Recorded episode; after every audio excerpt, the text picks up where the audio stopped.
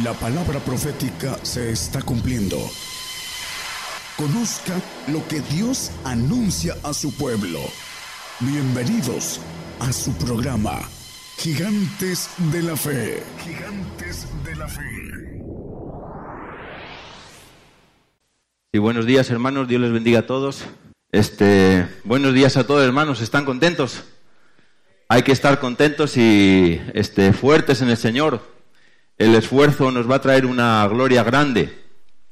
Bueno, este, eh, buenos días a todos, Dios les bendiga. Dios les bendiga a todos aquellos que nos escuchan por la radio, la televisión, también a los presentes, por supuesto.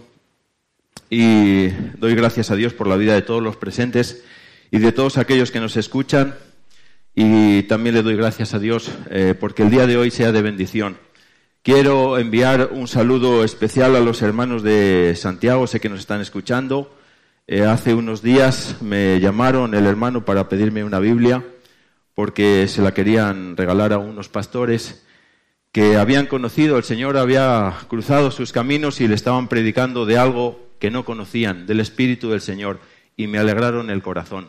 Nuestro trabajo, hermanos, en el Señor este siempre fructifica. Dice que su palabra nunca volverá vacía, pero es necesario esforzarnos. Esfuerzo sobre esfuerzo para alcanzar la gloria. El Señor no nos creyó para que eh, moramos, nos, nos creó para que tengamos vida y vida en abundancia. Nos va a hacer pasar por juicio, que es de lo que vamos a hablar hoy, el juicio, que es la prueba de nuestra fe la prueba de nuestra fe. Eh, el juicio implica varias cosas, pero ah, el juicio es la puerta, la puerta a la gloria, y tenemos que pasar por el juicio. Bueno, vamos a ver uh, que juicio es prueba, ah, es castigo, es azote, es persecución, es padecimiento, es aflicción y es muerte es muerte. Y todo esto implica obediencia, obediencia. Y antes de la obediencia se necesita esfuerzo sobre esfuerzo para estar firmes, para poder pasar esa prueba, para que el Señor nos ponga el sello de aprobado, de aprobado para que podamos pasar a la siguiente, ¿se oye bien, hermano? Al siguiente tramo que es el milenio y después a la vida eterna, a la inmortalidad y también para el salvo para que tenga ese premio en el paraíso de una vida. Bueno, vamos a, vamos a hacer un breve resumen. Ah, el estudio de hoy tiene también ah, hacer un, tiene eh, por fundamento hacer un hincapié en que hay una diferencia entre el padecimiento, que es ah, el padecimiento que es en la carne, y la aflicción, que es un padecimiento más intenso y que traspasa el alma. El padecimiento es para el santo, para el que se esfuerza. Y la aflicción, que es el azote, es para, que el, para el que quiere esfuerzo sobre esfuerzo. Para ese, la aflicción es para, para el que quiere estar completo, para el que quiere la gloria, la gloria que el Señor nos ofrece, el ser hijo de Dios. Bueno, ah, dice que Dios quiere que todos los hombres sean salvos y que vengan al conocimiento de la verdad. Son dos cosas diferentes, pero tanto unos como otros este, vamos a tener que pasar por el juicio. Y dice que Dios tuvo misericordia de nosotros y envió a su Hijo, al Señor Jesús, lo envió aquí a la tierra para que nos diera ejemplo de todo. Dice, ¿para qué? Para que sigamos sus pisadas de padecimiento. Bueno, vamos a, ver que el juicio le preguntan en el capítulo 24 de Mateo, le preguntan al Señor, los apóstoles, dice, ¿qué señales habrá del juicio y de tu venida? Y dice el Señor que se levantará nación contra nación y reino contra reino. Y dice también que habrá guerras y rumores de guerra. Bueno, hablando del juicio, ah, dice que se levantará nación contra nación. ¿Qué nación, qué naciones se van a levantar contra qué naciones? Bueno, el mundo está dividido en varias religiones, pero las dos mayores es la religión cristiana y la religión islámica. Dice eh, el profeta Zacarías hablando con el ángel, eh, dice que ve una, eh, ve una mujer eh, dice que esa mujer es la maldad y le pregunta a dónde la llevan. Dice, a la tierra de Sinar para que le sea edificada casa. Si nosotros vamos a las enciclopedias, hermanos, vemos que la tierra de Sinar fue eh, la tierra de los caldeos. De Ur de los caldeos salió también Abraham. Dice que el Señor donde pone la maldición, también pone la bendición para que sobreabunde a la maldición. Bueno, dice que en él serán benditas todas las naciones de la tierra. Esa tierra de Ur de los caldeos fue Babilonia, Babil. Babilonia actualmente está eh, en Irak. Un presidente de Irak la levantó. Y esa nación, esa nación, esa maldad que está ahí en esa nación, va a liderar las naciones islámicas que lo estamos viendo, se están juntando. A mí no me lo puede decir nadie porque yo lo he visto con mis propios ojos en mi nación. Allá cuando tenía 8 o 10 años apenas había los creyentes de esta religión eh, que se basa en el Corán, en la Sharia, y dice en eh, su libro que donde es un infiel, si no se convierte, si no se convierte al Islam, córtale la cabeza. Bueno, la cuestión es que no había islámicos en mi nación, ahorita hay bastantes, como 6, 7 millones de ellos, los están ayudando, se están posicionando para darnos el jaque mate, el juicio. Nos van a matar, nos van a perseguir, nos van a afligir a través de estas naciones. En el capítulo 13 de Apocalipsis habla de dos bestias, una que sale del mar y otra ah, que sale de la tierra. Esas dos bestias van a ser cabeza la primera que sale del mar es cabeza de esa nación que va a liderar a las naciones islámicas contra nosotros. Y, nos van, vienen sobre nosotros porque no nos conocen, lo vamos a ver hermanos, porque no nos conocen porque están engañados. Y después ellos van después de que pase el juicio para nosotros, viene la, una aflicción de ira, de castigo. Para nosotros el juicio es de bendición, para ellos la ira es castigo. ¿Por qué? Porque también ellos son infieles, no conocen al Señor. Eh, van a ir a un lago de perdición, a un lago de fuego. Bueno, la cuestión es que vienen dos bestias. La primera bestia viene sobre nosotros, dice que le fue dado hacer guerra contra los santos y vencerlos. La segunda viene para hacer consumación. Y va a imponer, ah, va, finalmente la va a destruir, pero va a imponer eh, su reinado de paz engañoso y va a imponer el número, el sello, la marca para comprar y vender. De tal manera que dice que si no tenemos el número, el sello, la marca, no podremos comprar y vender. No podremos comer. Dice que, que nos apartará del amor de Cristo, tribulación, angustia, persecución, hambre. Entonces, por ahí dice que no vendrá el Señor, sí que venga la apostasía, por ahí va a venir la apostasía. De, ¿Por a quién viene la apostasía y cómo va a actuar? Bueno, pues la apostasía es para aquel que no esté fundado, que no esté firme. ¿En quién? En el Señor.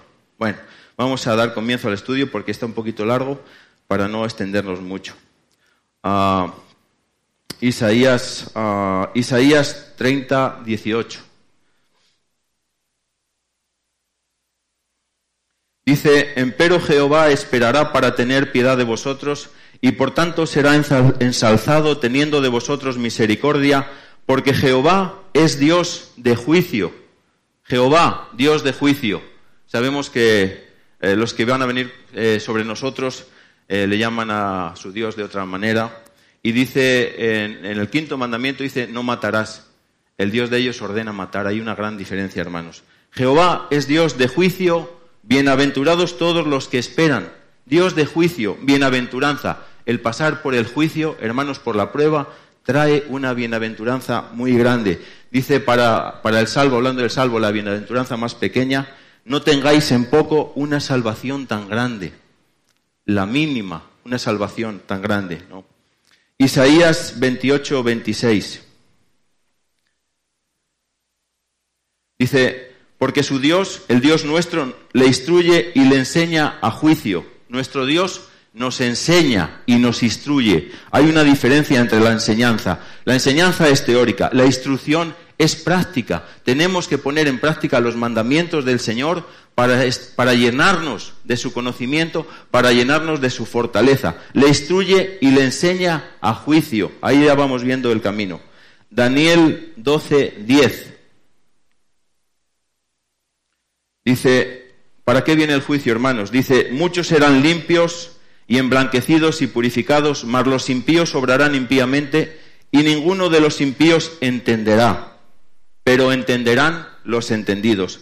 ¿Qué es lo que queremos aquí? ¿Qué es lo que predica nuestro hermano desde hace 30 años? Que seamos fieles hasta la muerte. Eso es lo mínimo para pasar la prueba, para tener el sello de aprobación. Y a través de esa prueba vamos a ser limpios. El salvo va a ser limpio de sus pecados. Todos somos pecadores. El pecado, dice que el pecado está en la carne. Y el, eh, el, aguijón de la muerte es el pecado. Pasó de nuestros padres a nosotros y por eso somos castigados. Lo vamos a ver. Vamos a ser limpios, emblanquecidos y purificados. Las ropas del santo van a ser emblanquecidas y del que quiera toda la gloria del esfuerzo sobre esfuerzo va a ser purificado en horno de aflicción. A mayor esfuerzo, mayor limpieza, purificación, en horno, en fuego. En el fuego se limpian los metales. Toda la Biblia habla de una semejanza de lo natural con lo espiritual. Apocalipsis 7, 13 al 14. Y respondió uno de los ancianos diciéndome, estos que están vestidos de ropas, blancas, ¿quiénes son y de dónde han venido? Y yo le dije, Señor, tú lo sabes. Y él me dijo, estos son los que han venido de grande tribulación. ¿Qué es grande tribulación, hermanos? Juicio. La grande tribulación es juicio. Dice, y han lavado sus ropas y las han blanqueado en la sangre del cordero. Han lavado sus ropas en el juicio. Entonces, ¿qué es importante antes de que venga el juicio? Prepararnos, prepararnos. No se duerman, hermanos, porque es importante. Estoy yo más nervioso que ustedes. bueno, vamos a ver. Uh, dice que el juicio también viene uh, para hacer separación de los buenos y de los malos. Dice, dejad criad el trigo junto con la cizaña. Y el juicio viene también para hacer esa, para hacer esa separación de la cizaña que está junto con el creyente que quiere estar firme. El Señor permite que la cizaña uh, crezca junta, pero viene el fuego y nadie se va a librar. En el fuego se va a quemar la cizaña. Bueno, Salmo 50, 16 y 17.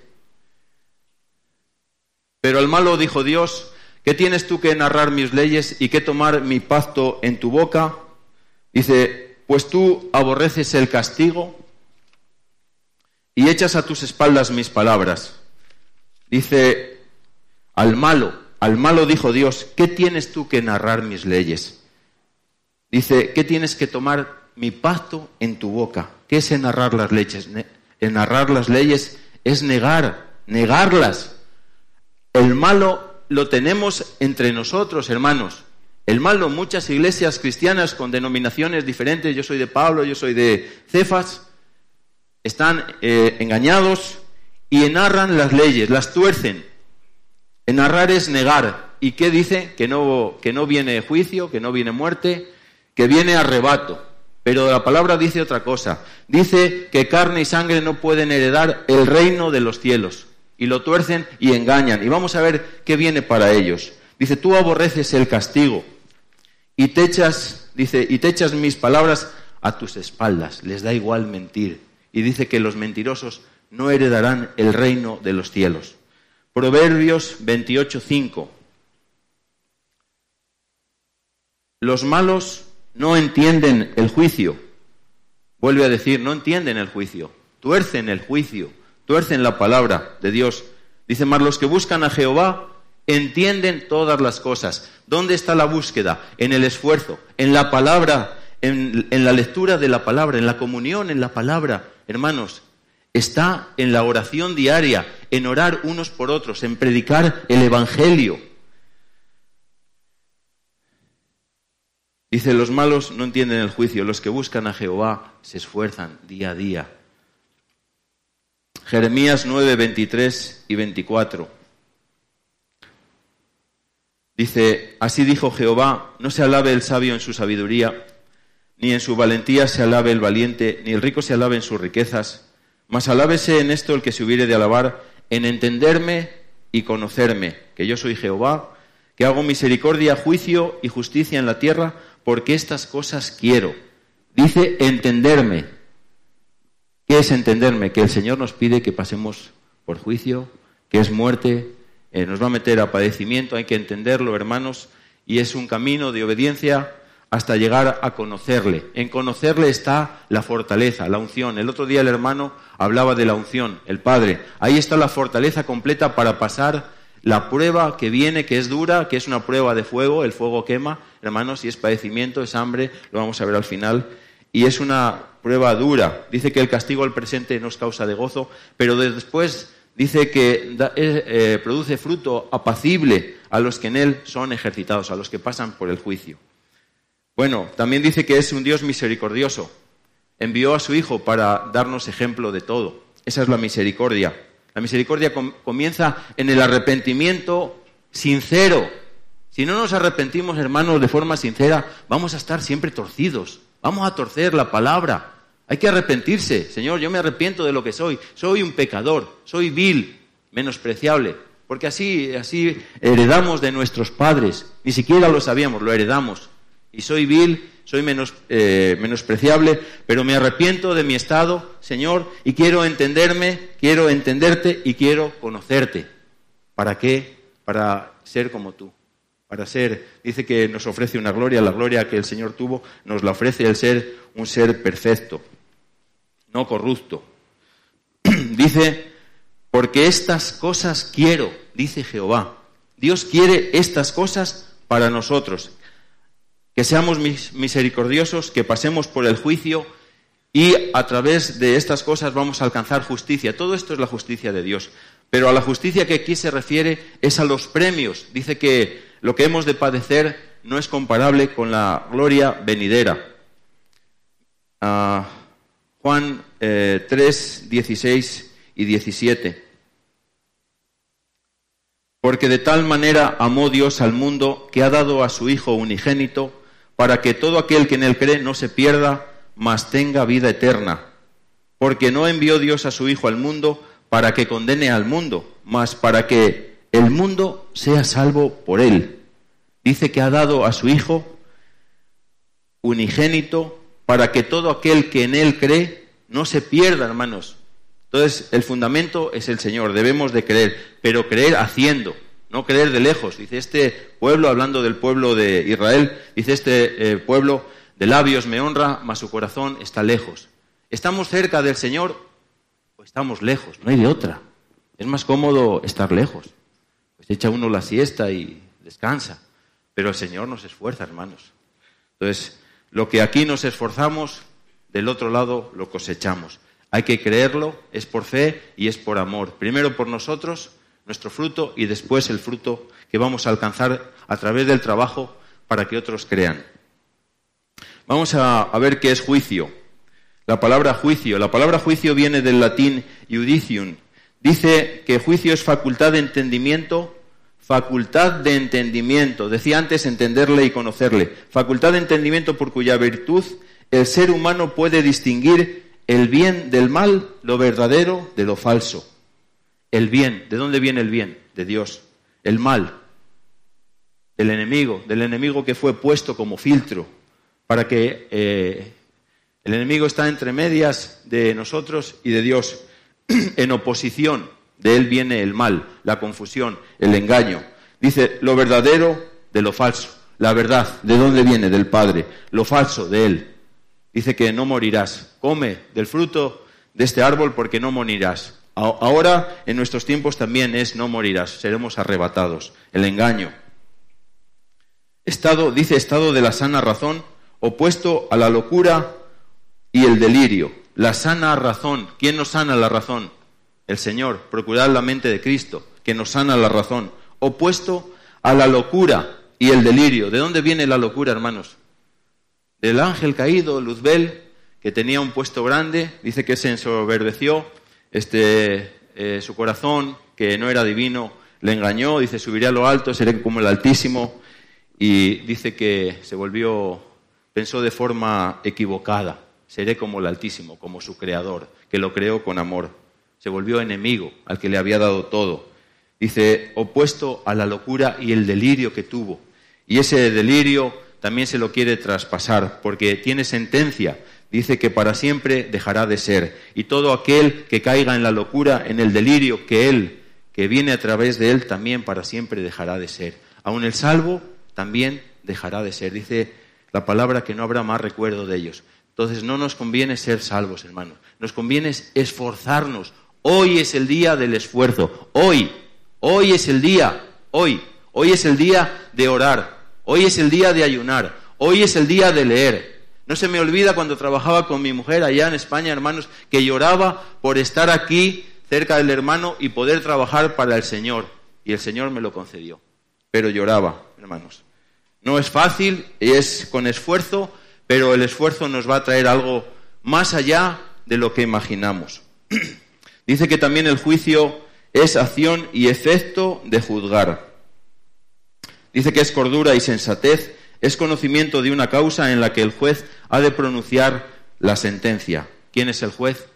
Dice que Dios es el juez. Al Hijo, al Señor, que ahora es Padre, le fue entregado todo el juicio. Y dice que también juicio Dice juicio que Dios hace del alma en el instante en que se separa del cuerpo. También esa ah, es ah, otra parte eh, del juicio. Viene nuestro castigo, viene la muerte y con la muerte viene la separación del cuerpo, de la carne. Dice que la carne está condenada al polvo. Polvo somos y al polvo volveremos. El alma se va a su destino. El alma del salvo se va al mar Dice que el mar dio sus muertos, hablando del juicio del trono blanco. El mar dio sus muertos, es un lugar aquí en la tierra, fresco, cerca de los polos. Y ahí va a estar eh, esperando eh, el alma del salvo poco más de mil años hasta que venga el Señor y se les dé juicio allá en el trono blanco. No se juzga su salvación, pero sí sus obras. Y también el alma del, del santo va a los segundos cielos, igual que la del perfecto, en una espera y el espíritu de los justos, aquellos que alcanzaron a ganarse el espíritu divino, eh, va hasta el reino de Dios. Y en la vuelta después de la ira del Señor se trae el espíritu de los justos, del perfecto, y se trae el alma de los santos, todos ellos juntos, para ser, ah, para que comiencen, ah, nos va a resucitar. Dice que bienaventurado es santo el que tiene parte en la primera resurrección. Nos va a resucitar ah, después de la ira y nos va a dar el premio, el galardón en el tribunal de Cristo para comenzar el milenio. Dice que será un tiempo donde la sabiduría de Dios llenará la tierra, como las aguas cubren la mar.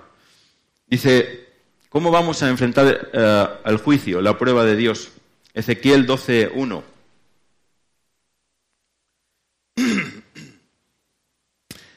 Uh, Ezequiel 12.1 y fue, no, pues yo creo que es el siguiente, hermano.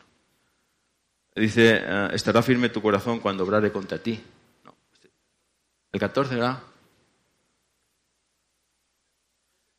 12, 14. Sí, yo creo que me he equivocado. Disculpen, hermanos. Ah, no, bueno. Dice, eh, creo que es Ezequiel, dice, estará firme tu corazón cuando obrare contra ti. ¿Estará firme? ¿Estamos firmes? Dice la palabra. Dice que el que crea estar firme mire que no caiga. ¿Dónde está la firmeza? ¿Cuál es el cimiento? El cimiento de la casa espiritual es el Señor, la roca. Estamos firmes cuando tenemos a la roca en nosotros, en nuestro corazón, trabajando. No que estemos lejos del Señor, que nuestro corazón esté lejos.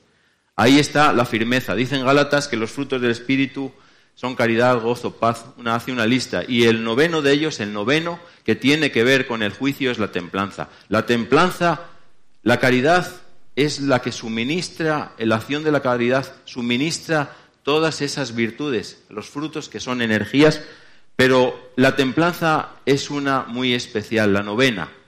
El noveno fruto que tiene que ver con el juicio, debemos de tener la templanza eh, llena, debemos de estar llenos de templanza, por supuesto que vamos a estar llenos también de los otros frutos, pero eh, estar llenos del Señor a través de la templanza va a hacer, es el mínimo para pasar con certeza. Dice que aún los niños en Cristo pueden ser engañados. Entonces necesitamos crecimiento.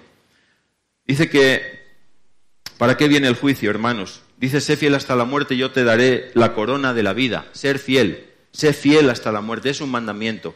Dice, fiel es, es un adjetivo, dice, es el que guarda la fe, o es constante en sus afectos, en el cumplimiento de sus obligaciones y no defrauda la confianza depositada en Él. No defrauda al Señor, no le defrauda a Dios. Dice, depositada en Él. También es exacto conforme a la verdad. Exacto. ¿Conforme a qué? A lo que manda el Padre. La verdad viene del Padre. ¿Qué tiene? Dice, que tiene en sí las condiciones y circunstancias que pide el uso a que se destina. ¿A dónde somos destinados? Vamos a ser destinados. El propósito es que seamos destinados al reino. Al reino, no al paraíso, al reino. Dice que tiene en sí las condiciones y circunstancias, que es tener en sí mismos, tener en sí mismos mínimo al Señor, pero la unción completa es tener al Padre, para que haya la certeza completa. Dice que también fiel es el cristiano que acata las normas de la Iglesia. Dice, también es fiel el creyente apegado, apegado, cercano, muy cercano a cumplir los mandamientos de, su religión, por supuesto, de la nuestra, los mandamientos del Señor. Dice, si guardaras mis mandamientos. Dice que el Señor nos ama cuando guardamos sus mandamientos. Vamos a ver por dónde comienza el juicio de Dios. Primera de Pedro 4, 17. Dice, porque es tiempo que el juicio comience de la casa de Dios, y si primero comienza por nosotros, ¿qué será el fin de aquellos que no obedecen al Evangelio? Dice, el juicio comienza por nosotros. La quema empieza por nosotros. Hace poco soñaba, hermanos, que venía un fuego así parejo, había unas lomas y venía un fuego parejito quemando todo, el trigo y la cizaña, ahí todo iba, y todo se iba cayendo, nada, quedaban tinas negras y veía los granos de trigo en el suelo, el suelo quemado lleno de tinas negras, y veía pipas de girasol, y veía un, este, un creyente de la religión islámica que me lanzaba una pelota y me dejaba inmovilizado y me decía, no tienes instrucción, me preguntaba, ¿no tienes instrucción militar? Y me daba un, este, un espadazo en el cuello, a mitad del cuello, ¿no? Y ahí se acababa el sueño. Bueno. Dice, el juicio comienza por nosotros, por la casa de Dios. Dice, ¿qué será el fin de aquellos que no obedecen al Evangelio? Una duda, ¿qué será de ellos? ¿Qué será? ¿Qué será de aquellos que no obedecen al Evangelio? Es algo incierto, ¿qué será de ellos, no? Hay que estar firmes, hermanos, procurarnos. Hoy es el día de la procuración. Primera de Pedro 4, 18. Dice, y si el justo con dificultad se salva, ¿a dónde aparecerá el infiel y el pecador? El justo con dificultad se salva, el salvo. El salvo es justo porque cree en el Señor y tiene una justicia. Dice, con dificultad se salva. ¿Dónde aparecerá el infiel, el apóstata, el pecador, el incrédulo? ¿Dónde será hallado? En el paraíso difícil, porque el que cree en el Señor dice que con dificultad se salva y tiene algo de conocimiento para salvarse. Pero dice el, infiel y el pecador, ¿dónde será hallado? ¿En el infierno? ¿En el lago de fuego? No hay certeza. No hay certeza. Y lo que eh, no hay certeza cercano está a perderse. Primera de Tesalonicenses 5.9. Dice, porque no nos ha puesto Dios para ira, sino para alcanzar salud por nuestro Señor Jesucristo. Bueno, no somos puestos para ira, el creyente no es puesto para ira. Dice que es para alcanzar salud, la salud del alma, para ir al reino, no para la ira, a un lago de fuego. Hay una diferencia muy grande, hay un abismo, hermanos, hay que entender esto. Bueno, ya queda menos, como cinco hojas. Isaías 26, 19. Dice, tus muertos vivirán junto con mi cuerpo muerto resucitarán. Despertad y cantad moradores del polvo, porque tu rocío cual rocío de hortalizas y la tierra echará los muertos. Despertad moradores del polvo. Dice que polvo somos, la carne es polvo y vuelve al polvo, pero después de pasada la ira, que es para el apóstata, y para el incrédulo viene el Señor a levantarnos. Y nos va a levantar con una sangre nueva. Primero tenemos que derramar nuestra sangre y Él nos va a dar una sangre nueva, libre de corrupción, para pasar el milenio. Despertad y cantad. Dice que nuestra boca se llenará de gozo, se hinchará de alegría. Moradores del polvo, escóndete en el polvo mientras pasa la ira. Juan 3:36. Dice, el que cree en el Hijo tiene vida eterna, mas el que es incrédulo al Hijo no verá la vida, sino que la ira de Dios está sobre él. Hay muchos que no creen, no tienen la fe de nuestro Señor Jesucristo. Dice que sobre ellos, sobre ellos está la ira de Dios, la ira para perdición. Apocalipsis 21:8. Dice, mas a los temerosos, a los incrédulos, a los abominables y homicidas, a los fornicarios y hechiceros, a los idólatras, a los mentirosos, su parte será en el lago ardiendo con fuego y azufre, que es la muerte segunda. ¿Será que nos convenga esto, hermanos? Está duro esto, ¿eh? Dice que a los incrédulos, abominables y homicidas les espera un lago ardiendo de fuego y azufre. No lo digo yo, lo dice la Escritura. ¿Será que nos convenga esto, hermanos? Yo creo que no, ¿verdad? Bueno. Prueba. Vamos a ver que también el juicio es prueba. Primera de Pedro 1.7. Vamos a, ser probados y debemos de, eh, debemos de eh, tener la certeza de que el Señor eh, nos halle en fidelidad, confiables, para que nos confíe el reino. Si no, si no este, cuando nosotros vamos a trabajar en una empresa siempre nos, nos examinan y nos hacen un test psicológico para ver, para determinar si somos confiables, ¿no? Si vamos a, poder ejercer el cargo, y no le vamos a robar y seamos eh, gente íntegra. Bueno, primera de Pedro 1.7 dice, para que la prueba de vuestra fe, la prueba de vuestra fe, mucho más preciosa que el oro, el cual perece, dice, bien que sea probada con fuego, sea hallada en alabanza, gloria y honra cuando Jesucristo fuere manifestado. Alabanza. Dice que sea hallada en alabanza, gloria y honra. ¿Qué es alabanza? Alabanza es obediencia. Dice que Dios habita en la alabanza. En los que le obedecen, habita. Dios habita en los que le obedecen. Habita en el corazón de los que le obedecen. Gloria.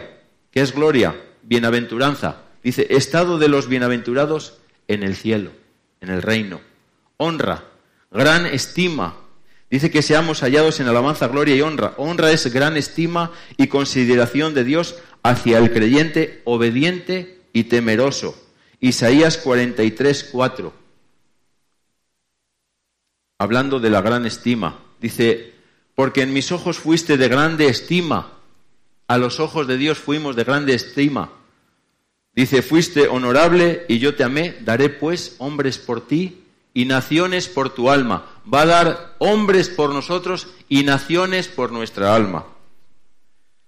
Primera de Corintios 3, 7. Vamos a ver qué necesitamos para estar firmes en el juicio.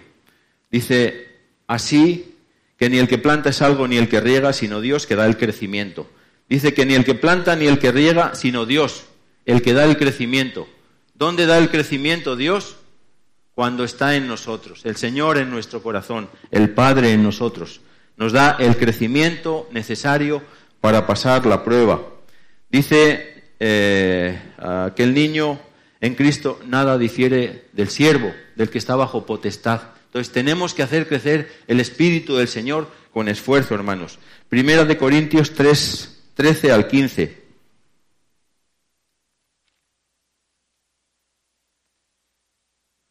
Dice, Primera de Corintios 3, 13 al 15, dice, la obra de cada uno será manifestada porque el día la declarará, porque el fuego Dice, porque por el fuego será manifestada y la obra de cada uno sea, sea la que y la obra de cada uno cual sea, el fuego hará la prueba.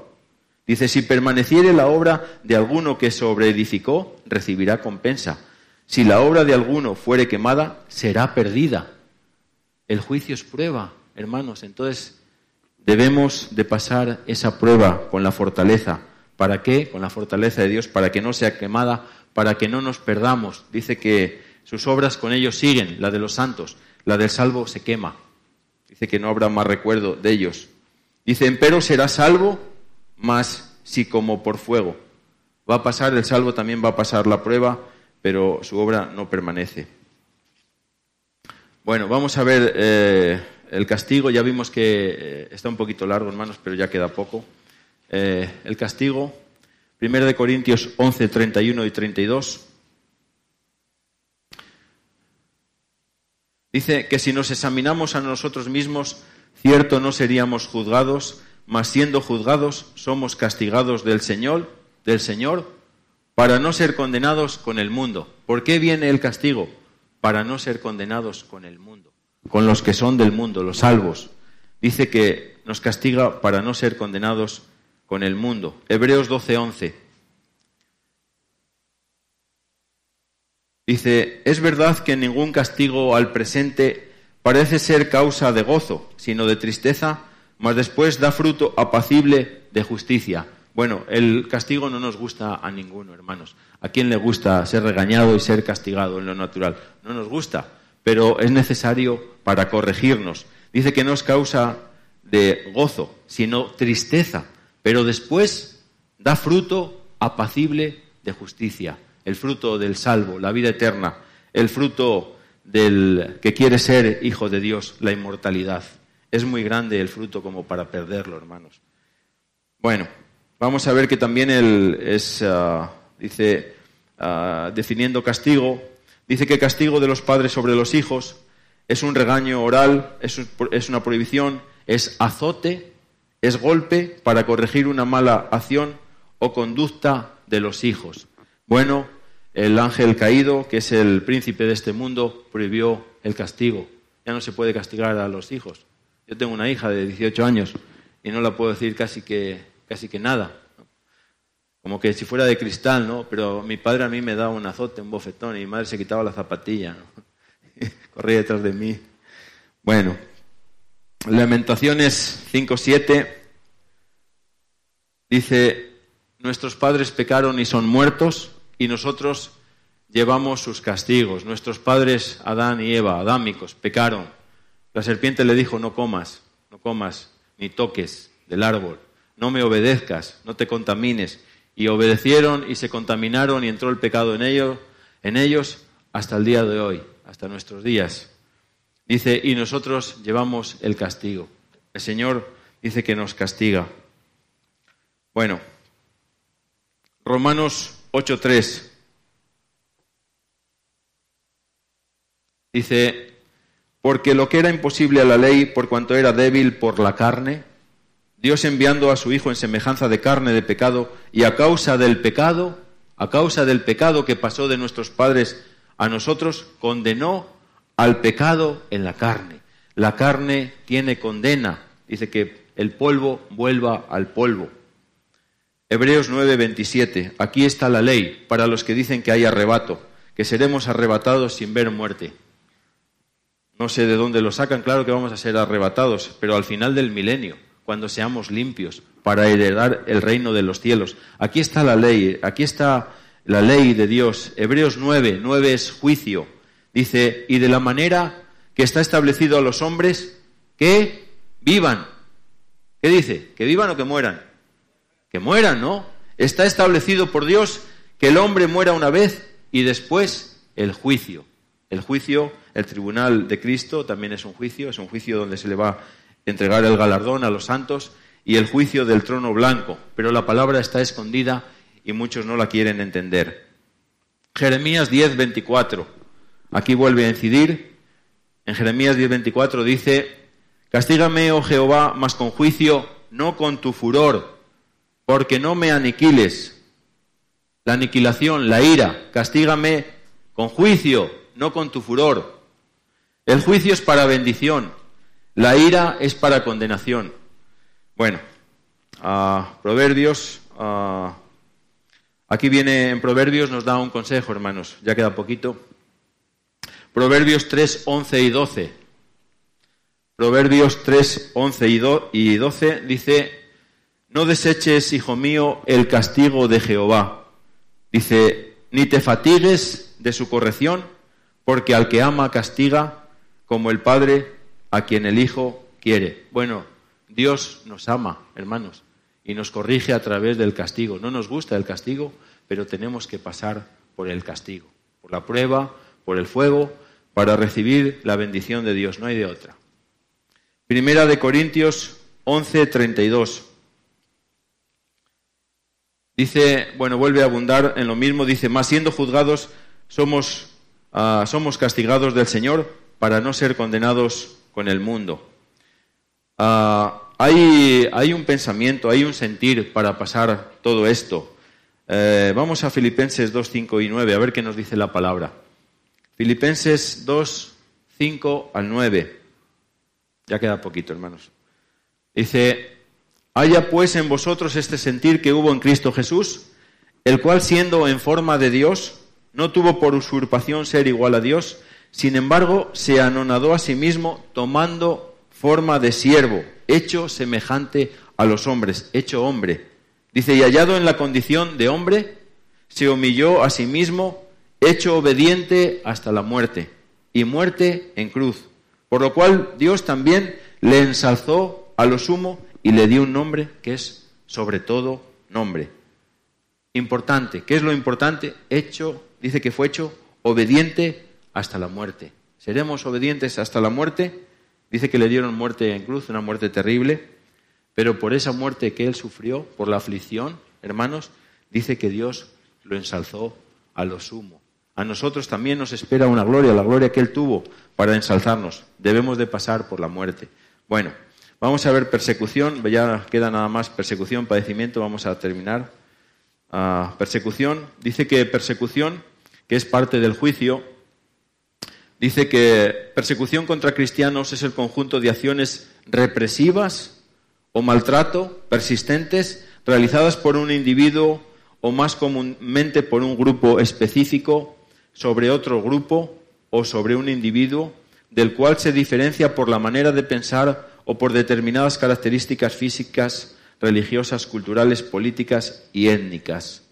Dice, persecución contra los cristianos es el conjunto de acciones represivas o de maltrato realizadas por un individuo o más comúnmente por un grupo. Bueno, ya hablamos de la tierra de Sinar, hay una nación puesta por cabeza de naciones, cabeza de naciones islámicas que vienen eh, sobre nosotros. Ellos tienen otro libro, el Corán. En el Corán está la Saria y habla, dice que donde ayer es un infiel, este, lo persigas y si no se convierte, lo persigas y lo, lo degolles. Vi las almas de los degollados. Bueno, dice, dice que la persecución nace del prejuicio y el prejuicio es la acción y el efecto de prejuzgar sin tener cabal conocimiento, que se conoce poco o mal. Por eso vienen sobre nosotros, porque no conocen a Dios, al Dios verdadero, conocen a otro Dios diferente al nuestro. Segunda de Timoteo 3, 12 y 13. Aquí hay otra ley, hermanos, para los que digan que no vamos a padecer persecución. Dice, y también todos los que quieren vivir piamente en Cristo Jesús padecerán persecución. Los que quieran hacer piedad misericordia. Queremos ser, Dios fue misericordioso con nosotros y envió al Señor para que nos enseñara, para que nos diera ejemplo. Nos queremos esforzar en enseñar a otros, en hacer ah, misericordia, piedad. La piedad es la acción de la misericordia. Dice, todos, todos, y excluye, todo, excluye, es todo. Es excluyente de un todo. Dice, todos los que quieran vivir piamente padecerán persecución. Dice, más los hombres, más los malos hombres y los engañadores irán de mal en peor, engañando y siendo engañados. Le dice el apóstol Pablo, le dice en Marcos, le pregunta eh, el apóstol Pedro al Señor y le dice, Señor, dice, nosotros que hemos dejado todas las cosas y te hemos seguido. Dice, entonces Pedro comenzó a decirle, he aquí nosotros hemos dejado todas las cosas y te hemos seguido. Y respondió Jesús y dijo, de cierto, de cierto os digo, que no hay ninguno que haya dejado casa, o hermanos o hermanas, o padre o madre o mujer, o hijos o heredares, por causa de mí y del Evangelio, que no reciba cien veces tanto ahora, en este tiempo, en el tiempo milenial, Dice que no reciba casas y hermanos y hermanas y madres e hijos y heredades con, ¿con qué cosa dice hermanos? Con persecuciones, con persecuciones. La persecución viene, es necesaria para pasar al milenio, pero dice que nos va a dar cien veces tanto primero aquí en la tierra. Dice, y en el siglo venidero, en la eternidad, la vida eterna, la inmortalidad. Es muy grande, hermanos, todo lo que hay en juego es muy grande.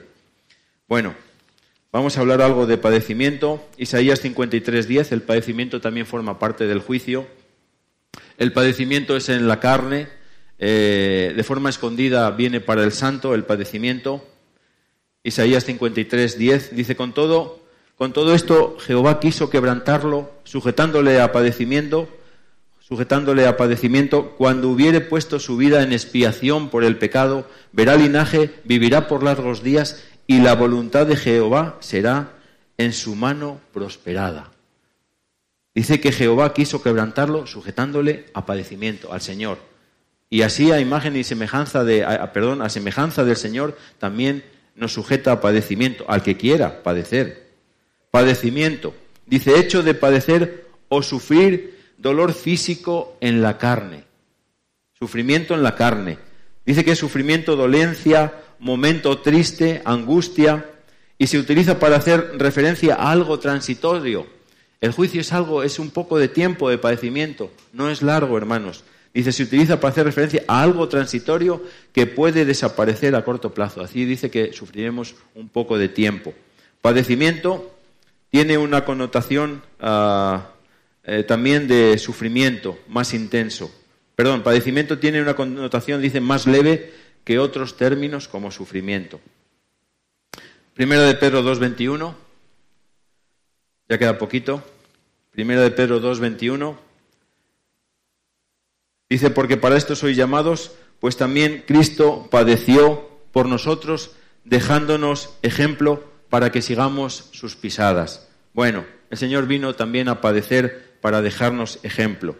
Mateo 16, 21.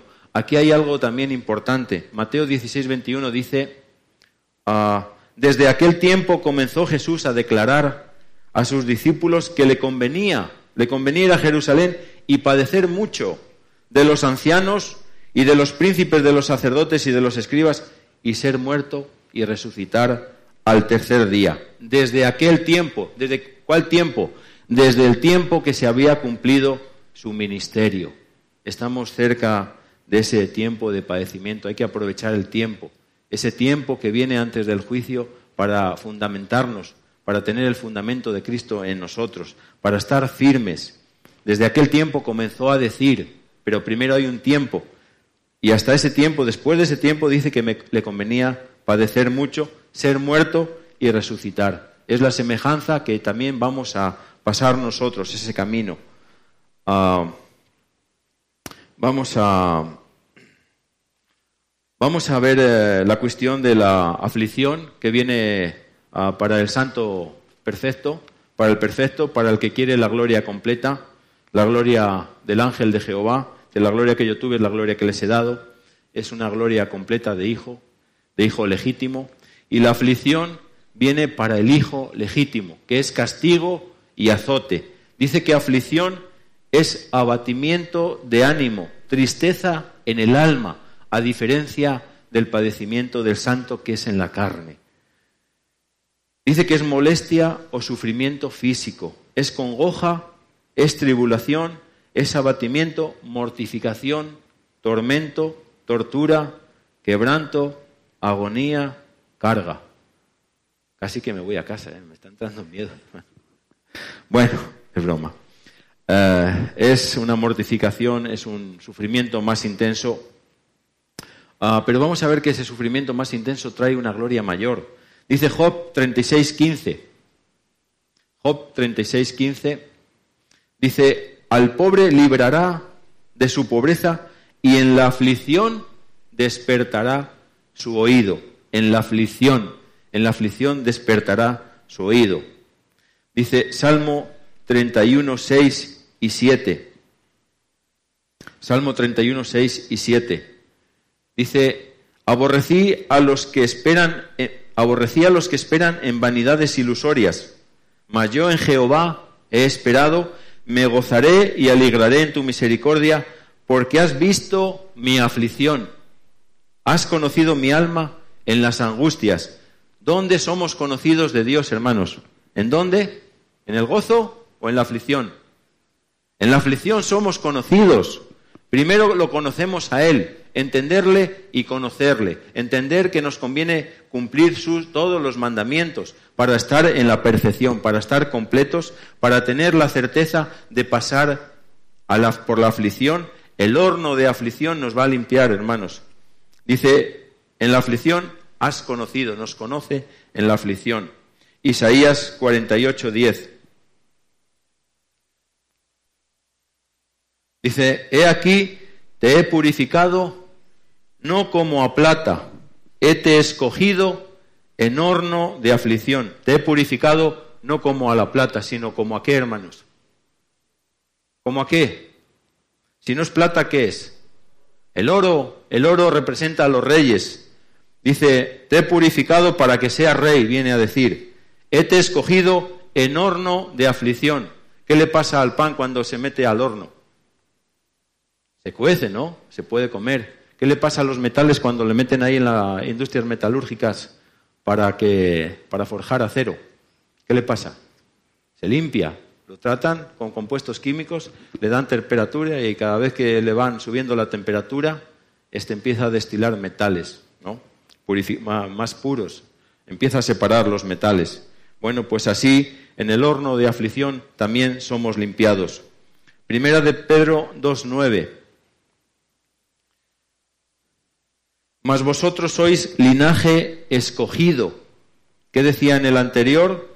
Dice, hete escogido en horno de aflicción. El linaje escogido en el horno, en el sufrimiento intenso que traspasa al alma.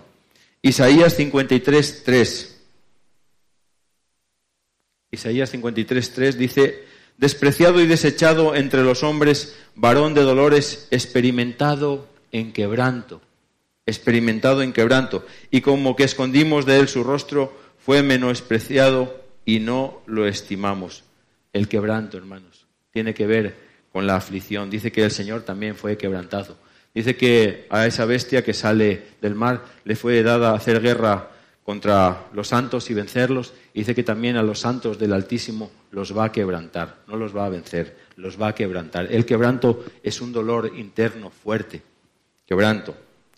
El quebranto es contrario a la alegría, al gozo y al contento. Lo contrario de quebranto es alegría. Hebreos 1.9. Hebreos 1.9 dice, has amado la justicia y aborrecido la maldad, por lo cual te ungió Dios, el Dios tuyo, ¿con qué dice hermanos? Con óleo de, con óleo de alegría más que a tus compañeros. El quebranto trae una unción, dice, de alegría más que a tus compañeros. El que quiera ser quebrantado también va a tener mayor gloria, mayor alegría. Yo he estado en el ejército y sé lo que es ser soldado raso, sé lo que es ser un suboficial, un oficial.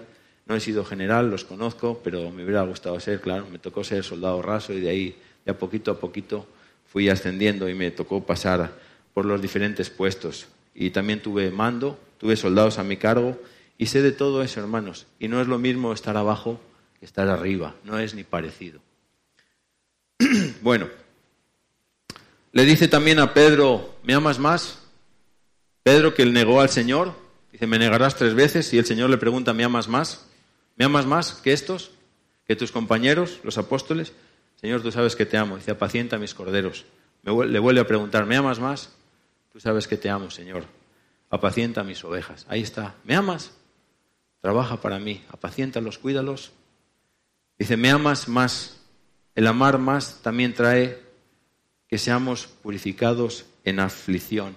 El amar más representa humillarnos más, ser más obedientes, no andar de lejos.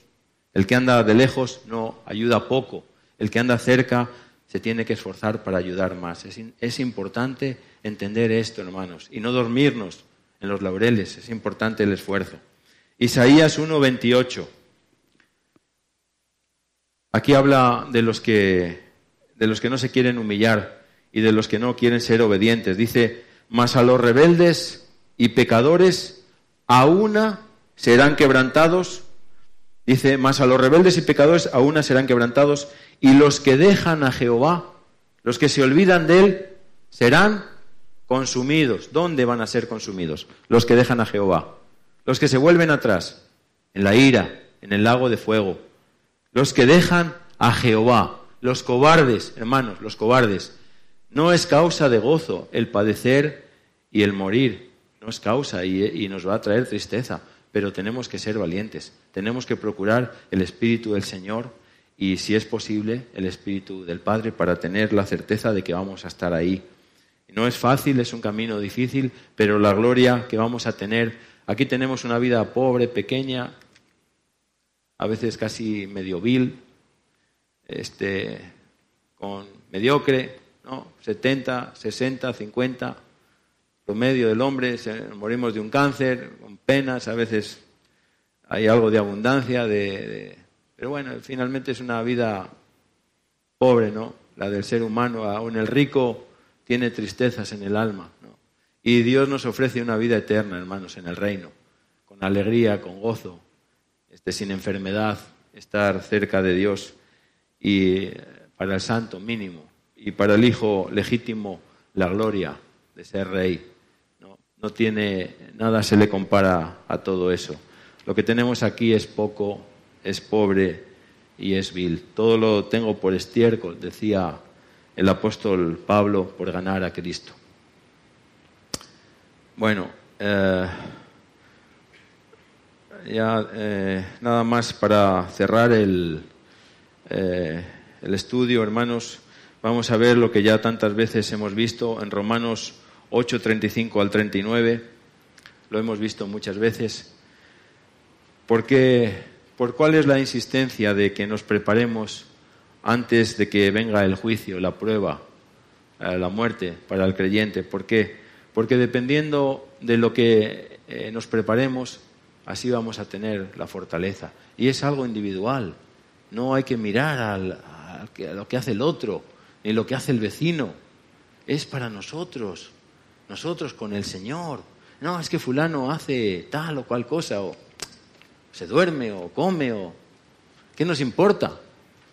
Miremos lo que dice la palabra del Señor y estemos en comunión con Él y nos esforcemos, porque cuando venga la, prueba, el vecino, el amigo, el compañero no va a morir por nosotros. Vamos a ser nosotros los que nos vayamos a enfrentar. No hay para dónde echarse. Dice, ¿quién nos apartará del amor de Cristo? Ahí dice tribulación, que es padecimiento. Dice angustia o persecución o hambre o desnudez o peligro o cuchillo, de lo que hemos hablado. ¿Qué nos apartará? Todas estas cosas dice que nos pueden apartar.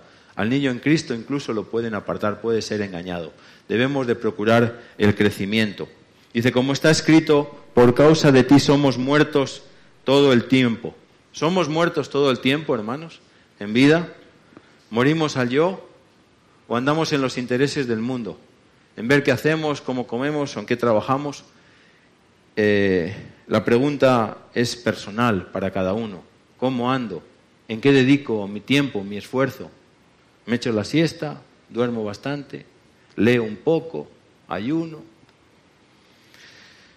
Dice, por causa de ti somos puertos, somos muertos todo el tiempo, somos estimados como ovejas de matadero, estimados como ovejas de matadero. Dice, antes, en todas estas cosas hacemos más que vencer en el juicio, en la preparación y en pasar el juicio, en ser fiel, ser fiel hasta la muerte, dice que hacemos más que vencer por medio de aquel que nos amó, por medio de aquel que nos vino a rescatar. Que el fundamento sea el Señor, no el hombre. No miremos al hombre. El hombre no nos va a rescatar, nos va a rescatar el Señor, el Espíritu del Señor en nosotros. Dice, por lo cual estoy cierto Primero dice que ¿qué nos apartará? Una duda. ¿Qué nos apartará del amor de Cristo? Tribulación, angustia, persecución, etcétera. Nos puede apartar. Dice, pero aquí dice, pero dice que en todas esas cosas hacemos más que vencer si las superamos. Dice, por lo cual estoy cierto, la certeza. ¿Cómo viene la certeza, hermanos? ¿A través de qué espíritu viene la certeza? ¿Del espíritu de quién? Del espíritu del Padre. Hay que procurarlo, hermanos. Dice, por lo cual estoy cierto que si el Padre está en mí, ni la muerte, ni la vida, ni ángeles, ni principados, ni potestades, los ángeles caídos, el mayor ángel de todos, la serpiente es Satanás. Si lo vencemos, vencemos todo. Y dice que el último enemigo a vencer será la muerte. Dice, ni la muerte, ni la vida, ni ángeles, ni principados, ni potestades, ni lo presente, ni lo porvenir, ni lo alto, ni lo bajo, ni ninguna criatura nos podrá apartar del amor de Dios que es en Cristo Jesús, Señor nuestro. Dice el apóstol Pablo, no que lo haya alcanzado todo. Dice, pero prosigo al blanco, le sigo, sigo con esfuerzo al supremo llamamiento, al supremo llamamiento de Dios, a ser hijos legítimos de Dios. Dios les bendiga, hermanos. Por el día de hoy hemos conocido más de la palabra profética más permanente que alumbra como una antorcha en un lugar oscuro hasta que el día esclarezca y el lucero de la mañana salga en vuestros corazones. Esta ha sido una producción especial de Gigantes de la Fe.